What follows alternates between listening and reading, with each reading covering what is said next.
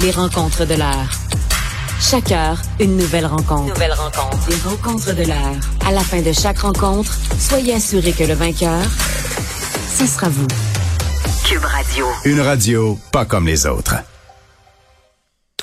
Chronique juridique avec Nada Boumefta, avocate. Bonjour Nada. Bonjour. Alors, procès euh, pour voie de fait d'une policière de la Sûreté du Québec contre un jeune autochtone. Oui, un dossier qui, d'abord, en ce moment-là, c'est quand même assez rare d'avoir des accusations portées contre un agent de la paix dans l'exercice de ses fonctions. Donc, si le DPCP a jugé opportun de poursuivre, c'est qu'il prétend avoir une preuve qui existe euh, à l'effet qu'il y a eu des voies de fait contre ce jeune autochtone-là. On parle pas d'événements qui datent de bien longtemps, c'est des événements qui datent de 2019, où le jeune autochtone était présent sur les lieux avec une autre euh, personne qui qu'on n'identifiera pas puisqu'on est en procès.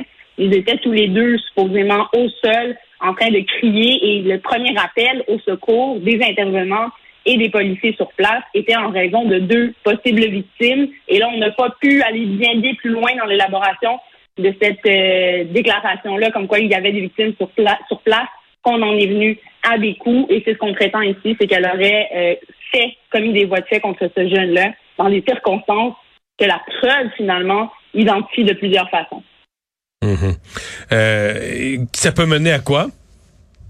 En fait, que ça peut mener, d'abord, il faut revenir au débat, en fait, Mario, ce qu'on doit démontrer hors de tout doute raisonnable. Dans ce dossier-là, ce qui est assez particulier, c'est qu'on a des témoins visuels, donc oculaires, qui ont vu euh, la scène se passer, mais on a également des vidéos qui auraient été filmées et par la victime dans ce dossier-là et par d'autres individus. Alors, la Cour devra prendre état de toute cette preuve-là, qui peut être circonstancielle, puisqu'on n'a pas une preuve directe de A à Z de ce qui s'est passé en détail, ce qui s'est dit, ce qui s'est euh, commis, mais les conséquences, ça pourrait être contre cette policière-là, évidemment, un antécédent judiciaire, si elle est déclarée coupable, et si elle subit finalement une sentence qui va au-delà de l'absolution. Alors, on verra quel sera le résultat. À ce stade-ci, on en est au procès et à se poser les questions quant aux éléments essentiels. Nada, on sait que le droit de manifester est un droit fondamental, euh, mais ça ne veut pas nécessairement dire qu'on peut faire n'importe quoi, qu'on peut sortir cette carte-là en disant ben je manifeste, euh, les, lois ne s'appliquent plus à moi.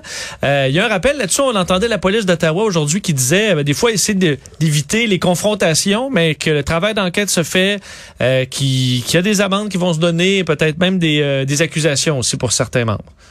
Absolument. Je fais un retour sur l'actualité, essentiellement des manifestations qu'il y aurait eu à Ottawa et qu'on entend euh, bientôt, on entendra bientôt chez nous ici au Québec. Je voulais quand même rappeler qu'on avait effectivement ces libertés-là, soit la liberté d'expression, la liberté de réunion également pacifique, sont protégées par nos deux chartes, soit la Charte canadienne des droits et libertés et la Charte des droits et libertés de la, de la personne au Québec, qui garantissent ces deux droits-là. Mais attention, ces limites-là euh, sont bientôt, sont effectivement là, importantes à comprendre, pardon, parce qu'on a vu des gestes posés à Ottawa. Il y a eu des accusations, donc certains pour port d'armes, d'autres pour méfaits, d'autres pour menaces, et il y a encore des enquêtes qui sont en cours. On l'a mentionné, des journalistes qui auraient été attaqués aussi, ça a été filmé, tout ça, donc ça constitue de la preuve.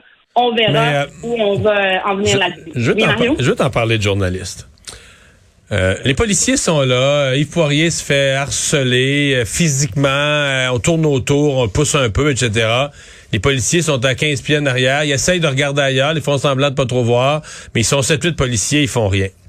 Moi, Nada, ma prétention, là, c'est que c'est une autre personne, mettons un livreur de, de, de, de, Skip ou de DoorDash ou d'Uber Eats ou de pizza, un livreur. Il arrive avec des plats de nourriture, va livrer ça à une maison et des gens se mettent à tourner autour de lui, pousser un peu. Euh, la police va intervenir, tolérera pas ça. Mon feeling, c'est que si un employé de la ville venait, par exemple, faire de l'entretien, euh, euh, déglacer, vider les poubelles, du travail normal dans une ville, un fonctionnaire de la ville qui fait un travail, il se faisait du monde tourner autour de lui en criant des slogans, on tolérerait pas ça.